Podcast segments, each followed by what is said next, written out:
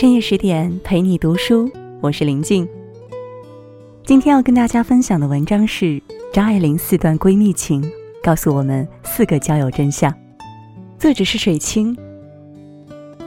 少女时期，张爱玲在香港大学就读，最好的闺蜜便是闫英了。十几岁时候的友情，没什么应酬和利益的成分，更容易交心。两人同进同出，亲密无间的看电影、逛街、买零食、谈学业、聊服装，互相交换少女心事。之后几年，张爱玲写书，闫英帮她画插画、拍摄照片。张爱玲不善言辞，每逢公共场合，她总要拉上闫英。一九四四年八月，张爱玲与胡兰成凭借一张婚纸结了婚，证婚人便是闫英。他见证了这位旷世才女恋爱与结婚的全过程，在此期间，两人依旧很铁，铁到胡兰成跟他们相处时会觉得自己笨拙多余。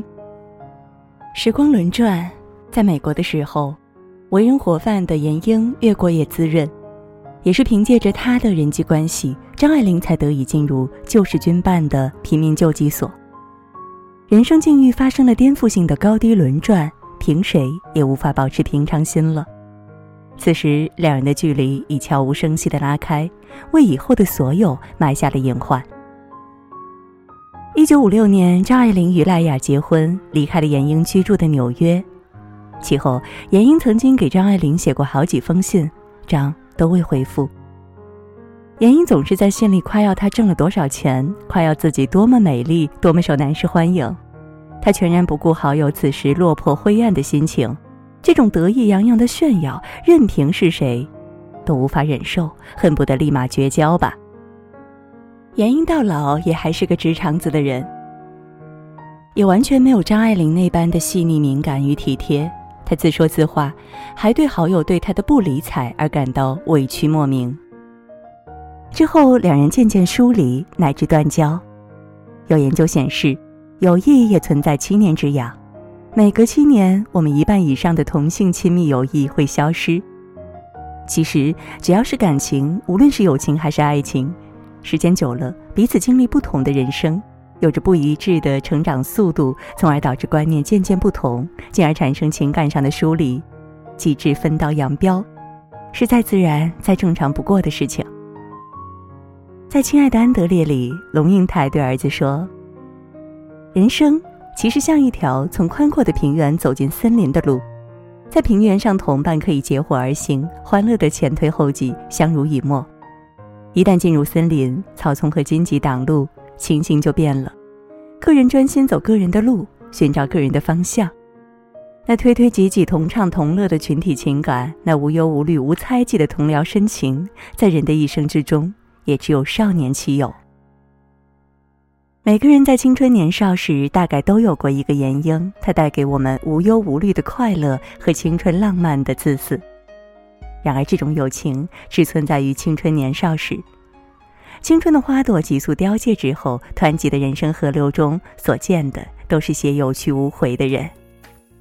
中年之后，一颗心已千疮百孔，回首当年的简单明朗，再看现在的莫名疏远和冷漠，无端生出无限感慨。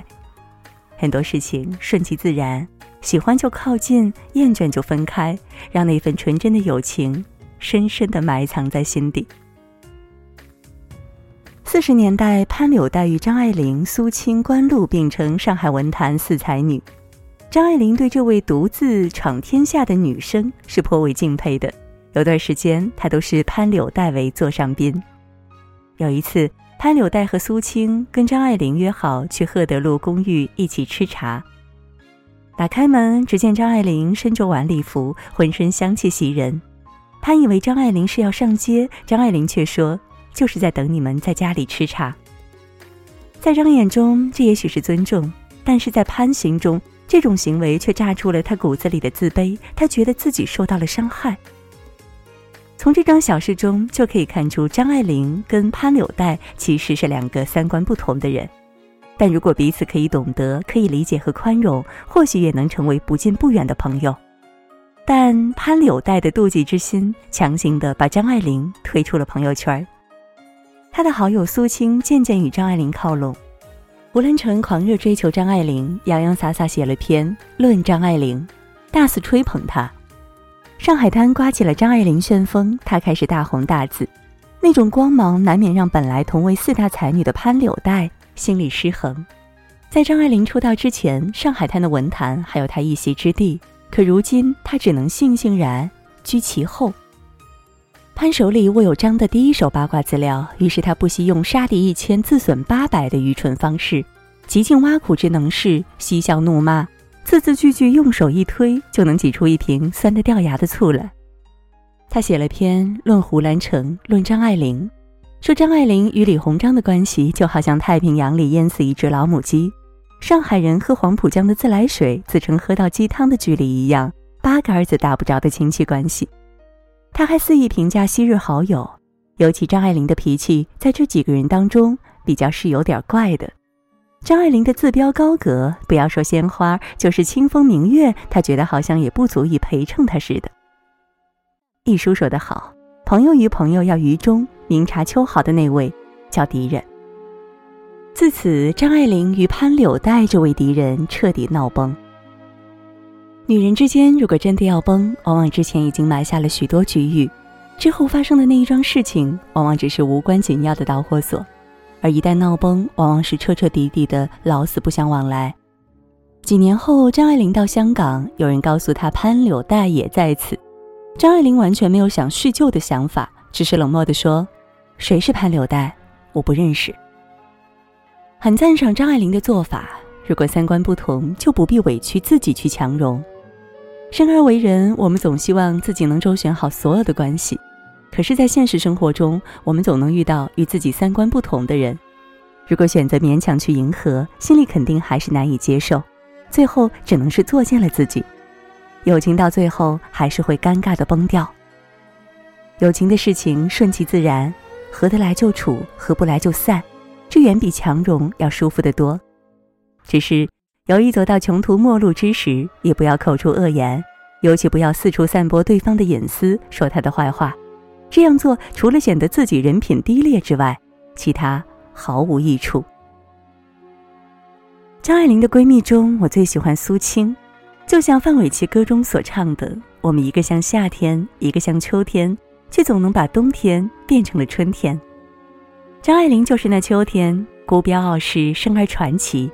那么苏青便是夏天了，轰轰烈烈，烟火人生。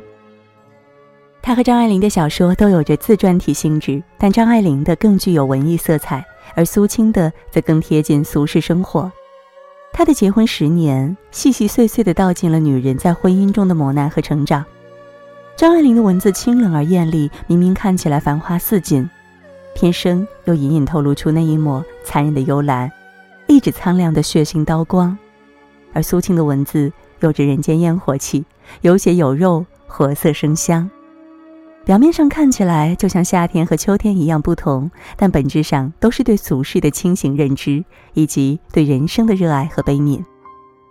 当时张爱玲如日中天，而苏青的《天地》杂志急需壮大，非常需要知名作家的稿子来撑场面。苏青给张爱玲写去的求稿信也是新颖别致。刀在同性这几个字让张爱玲动了心，第二期就有封锁登场。一九四三年到一九四七年都是属于张爱玲的，而《天地》杂志基本上都是张爱玲一人挑大梁。她在《天地》发表的篇数在众多杂志中仅次于杂志。除了写文章外，在《天地》第七、八期的合刊中，张爱玲还帮苏青的《舅舅孩子》一文画插图。而从第十一期开始，张爱玲还帮《天地》设计封面。苏青很欣赏张爱玲，张爱玲对苏青亦不薄。都说友谊的本质以及友谊可以长久的根基，就是相互认同。只有相互认同，才能惺惺相惜。在公开场合，苏张两人也是你抬我敬。传奇座谈会上，苏青说：“张女士真可以说是一个仙才了，我最钦佩她。”在女作家座谈会上，张爱玲说：“把我同冰心、白薇他们来比较，我实在不能引以为荣。只有和苏青相提并论，我是甘心情愿的。”苏青脾气耿直，说话直来直去，容易得罪人。清高骄傲的张爱玲却说：“但是像苏青，即使他有什么地方得罪我，我也不会记恨的。真正的朋友，便是明了你一切缺点，却还能喜欢你、支持你的人。表面上看上去长满了刺的张爱玲，内心是柔软的。对于他认可的朋友，他亦有这份赤胆忠心。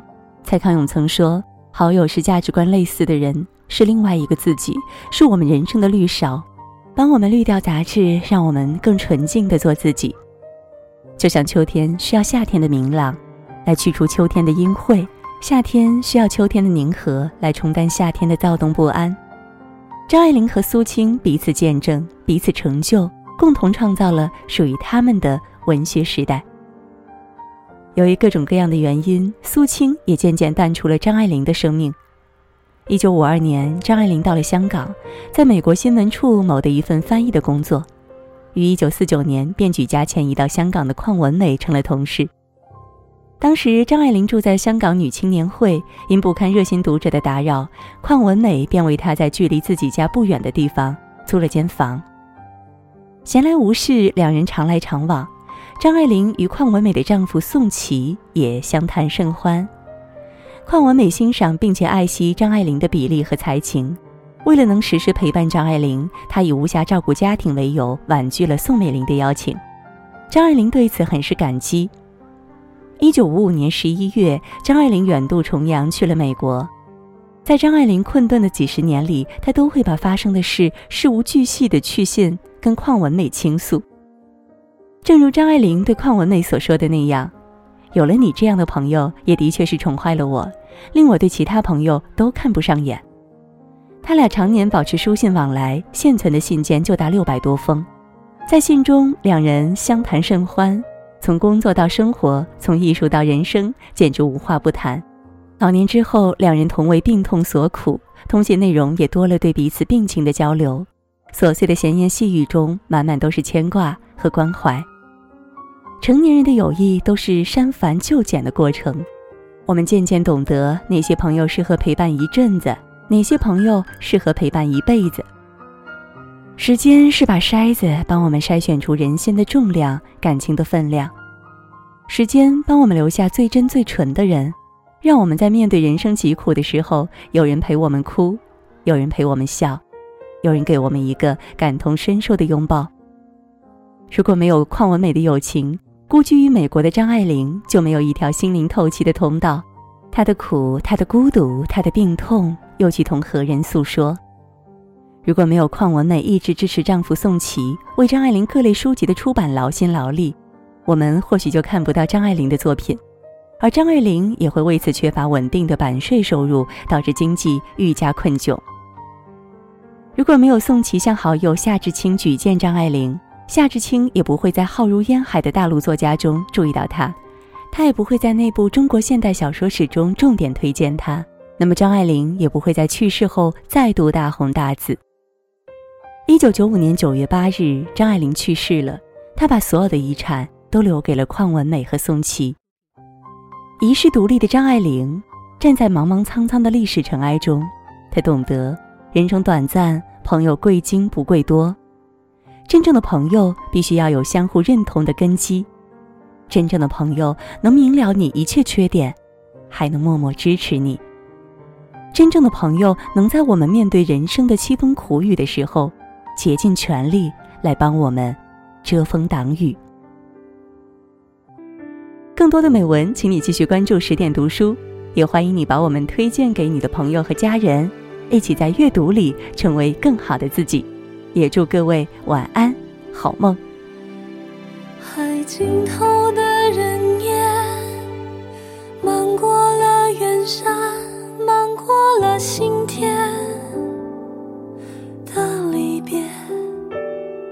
你住在人海边，一夕就一山，一鬓又纸伞。